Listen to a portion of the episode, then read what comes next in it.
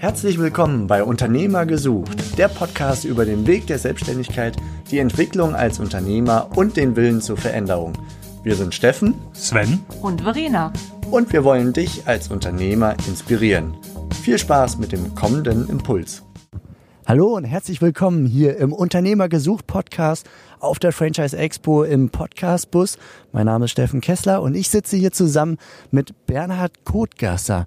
Und Bernhard Kotgasser hat eine sehr interessante Geschichte, wie er zum Unternehmertum kam, denn er hat eine lange, lange Historie im Konzern und ist über die Zeit bis ziemlich weit nach oben in, in einem Industriekonzern äh, gekommen und ist irgendwann dann ausgestiegen, weil er auf den Hund gekommen ist. Heute ist er Franchise-Nehmer bei Dogstyler mit drei Geschäften.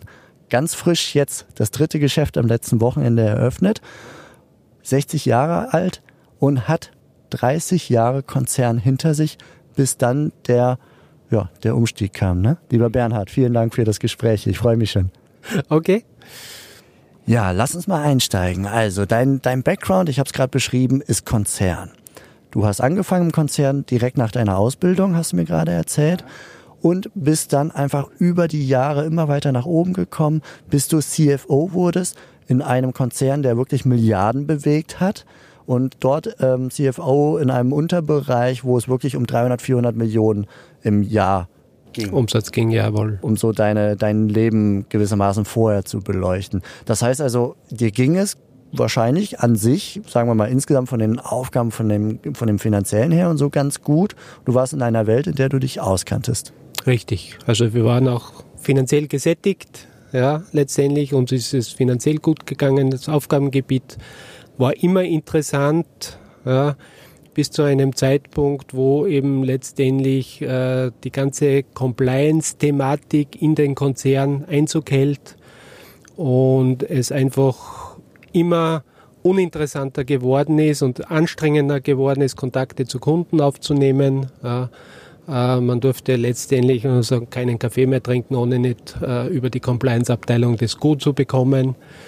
Und äh, man macht eben nur gute Geschäfte, wenn man gute Kontakte hat. dann ist es auch möglich, gute Geschäfte zu machen. Aber wenn das immer weiter eingeschränkt wird, ist es schwierig. Außerdem waren wir in einem Markt, der stagnierend war bis rückläufig.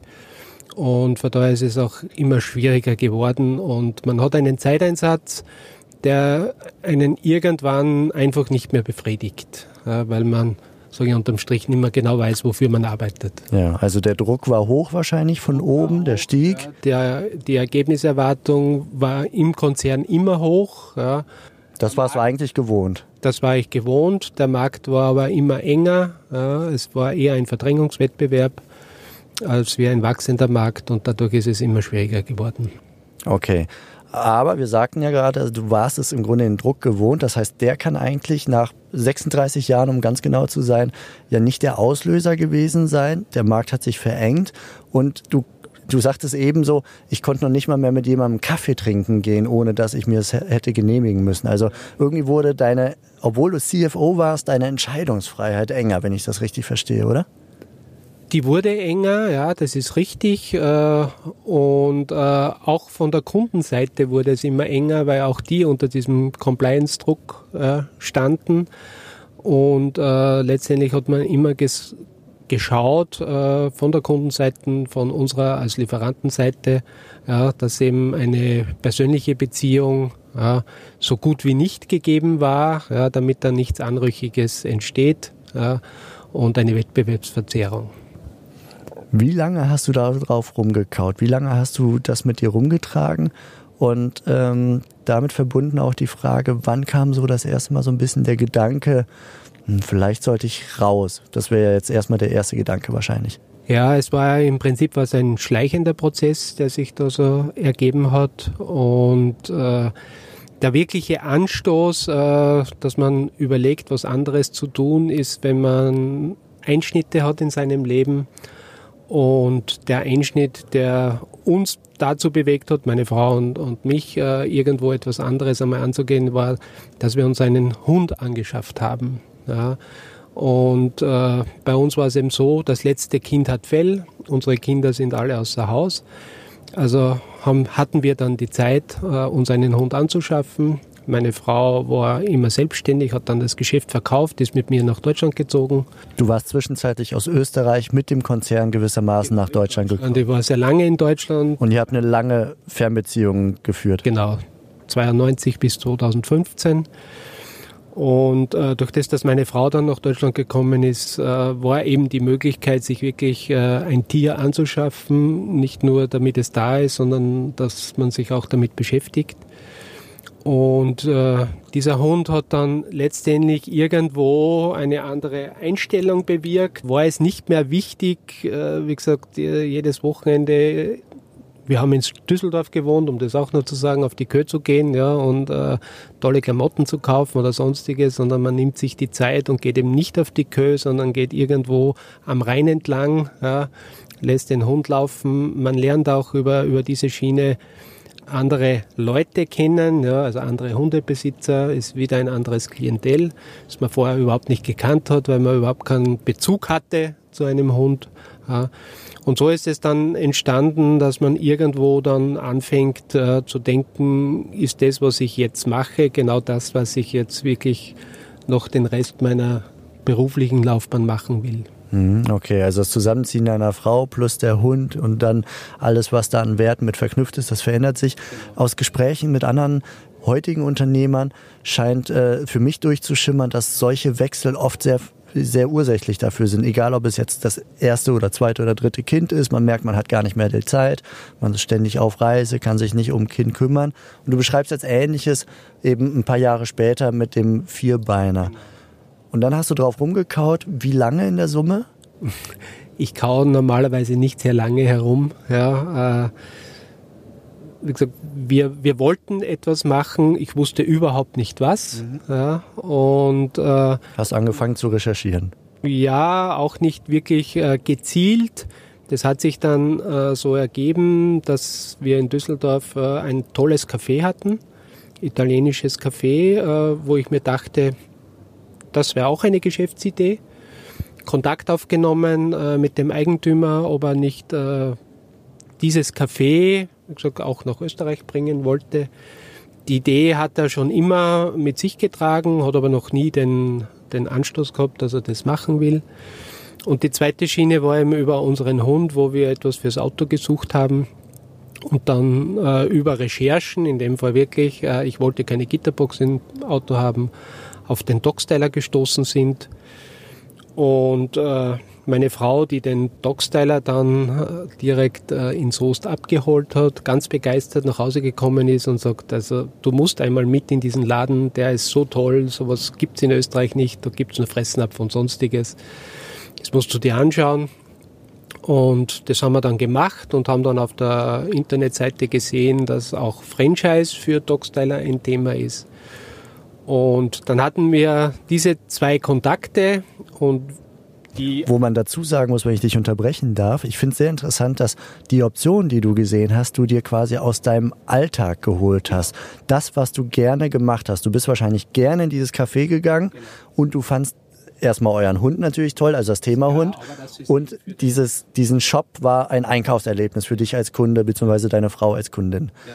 Und da hast du gesagt, okay, das könnte ich mir vorstellen, auch zu machen. Warum hast du nichts eigenes gemacht?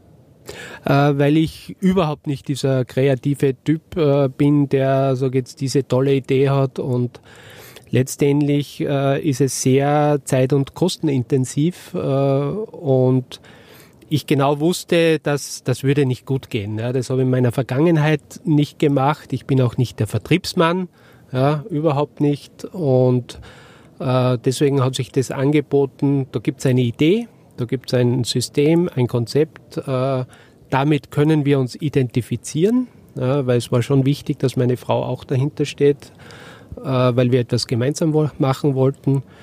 Und äh, das waren die zwei Modelle, die haben wir uns intensiv angeschaut. Und für uns war dann nur die Entscheidung, dass wir gesagt haben, das Geschäftslokal, das wir als erstes finden und zu eines dieser Systeme passt, ja, Okay. Dieses System wird es dann. Das klingt wie russisch Roulette. ja, ungefähr. Oder, oder Münze werfen. Was sollen wir machen? Naja, lassen wir mal das Leben entscheiden. Das, Ist das typisch? Machst du das häufiger so, dass du sagst, okay, well, let's see. Ja, ich, also wenn ich ein äh, Angebot bekomme, eine Chance bekomme, dann gibt es für mich äh, zum Leidwesen meiner Frau keine lange Überlegenszeit, sondern äh, das wird einmal kurz durchdacht und dann wird entschieden. Ja. Und ich muss auch sagen, ich habe bis jetzt nichts bereut, was ich entschieden habe. Ja.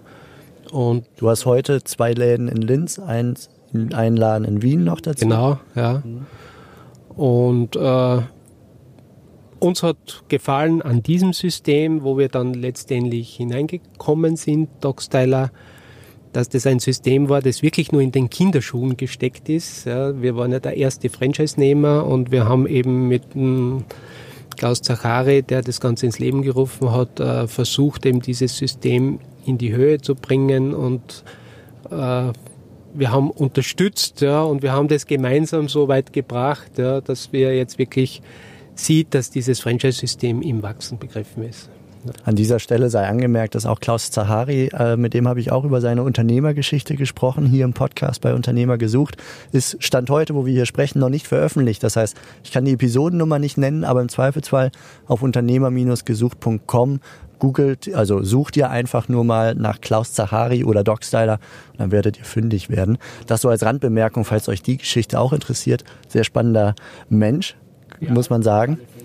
Ähm, kommen wir nochmal zurück zu dir wenn du jetzt heute betrachtest, ja, zurück, zurückblicken. Du, du sagtest, du bist nicht der Kreativkopf gewesen, um ein neues eigenes Geschäft irgendwie aufzuziehen und das Ganze zu machen. Was zeichnet dich denn aus, das Unternehmertum jetzt so zu fahren, wie du es jetzt machst? Also du hast ein Konzept genommen, in den Kinderschuhen wohlgemerkt dann auch weitestgehend. Also war es gar nicht so weit weg von einer Gründung, außer dass jemand diesen Pfad schon mal vorgelaufen ist gewissermaßen, also einer traditionellen Gründung. Was zeichnet dich aus, dass das für dich eine Option war, während die klassische Gründung mit eigener Idee keine Option war? Ja, mich zeichnet aus, dass ich sehr konsequent bin in einer Umsetzung. Das heißt, ein, ich bekomme eine Aufgabe und äh, knie mich dann hinein, diese Aufgabe auch wirklich umzusetzen. Äh, und das ist eben, mir fehlen, mir fehlen die kreativen Ideen, also was könnte ein Geschäft werden. Ja, äh, da gibt es eben andere Leute, wie wir jetzt gerade genannt haben, äh, die diese Ideen, die diese Visionen haben. Ich bin sicherlich kein visionärer Typ, ja, das man halt als Gründer wahrscheinlich braucht. Ja. Äh, wenn aber diese Vision schon mal in eine Geschäftsidee gegossen ist, ja, dann bin ich sicherlich geeignet dafür, die groß und äh, zum Erfolg zu bringen. Ja. Ich versuche jetzt mal den Bogen zu schlagen zu all denen, die jetzt hier zugucken, zuhören, die auch so einen Konzernhintergrund haben. Würdest du sagen, dass das, was du gerade über dich selber sagst, dass das recht typisch ist, wenn man jetzt alle über einen Kamm schert, wenn jemand sehr lange aus der Konzernwelt kommt, dass er eher ein, ein Umsetzer ist, ein, aber nicht der Visionär und der mit den kreativen Ideen? Oder mm, nee, würde nee, würd ich nicht sagen. Es gibt auch äh, in, in den Konzernen ja, diese Visionäre, diese kreativen Köpfe. Äh, sonst könnten auch nie neue Geschäfte, neue Sparten gemacht werden. Also die gibt es da wie da. Also es ist wirklich Persönlichkeit unabhängig vom Background. Genau. Okay, sehr interessant. Wenn du jetzt dein Leben vergleichst, damals im Konzern, sowohl jetzt in den Anfängen auf niedrigerem Level als auch dann oben als CFO, mit dem Unternehmertum und all seinen Herausforderungen. Was fällt dir spontan dazu ein? Ja, es ist einfach vielfältiger äh, äh, als Unternehmer ist man auf der einen Seite selbst und ständig äh, beschäftigt. Äh, es beschäftigt einem auch sieben Tage in der Woche und die Nächte noch dazu. Und War das gewöhnungsbedürftig?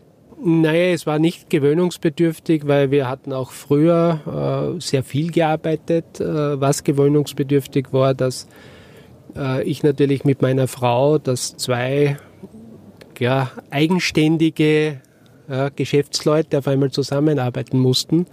Das war am Anfang schon gewöhnungsbedürftig. Ja, also bis bis speziell nach der Gründung einmal klar war, wer welche Aufgaben hatte, ja, weil meine Frau ja auch immer selbstständig war. Das heißt, sie hat alles gemacht. Und auf einmal ist wer da, der auch alles gemacht hat. Ja. Und das war sicherlich am Anfang schwierig. Kannst du da einen Rat geben für jemanden, der möglicherweise über so eine ähnliche Konstellation nachdenkt? Ja, ich glaube, der, der Rat, den man geben muss, dass relativ äh, schnell klar wird, wer welche Aufgaben macht. Klare Aufgabenteilung. Klare Aufgabenteilung, ja. Und die Diskussion ist als Bearingspartner gewissermaßen, aber die Entscheidung liegt dann bei einem, weil es sein Gebiet ist. Ja, und äh, der wird dann schon um Unterstützung fragen, ja, wenn er sie braucht, ja, aber man sollte dann nicht äh, zu viel hineinwirken, weil dann äh, entweder entmündigt man den anderen, ja, dann ist es auch keine Partnerschaft mehr und dann wird es auch nicht funktionieren.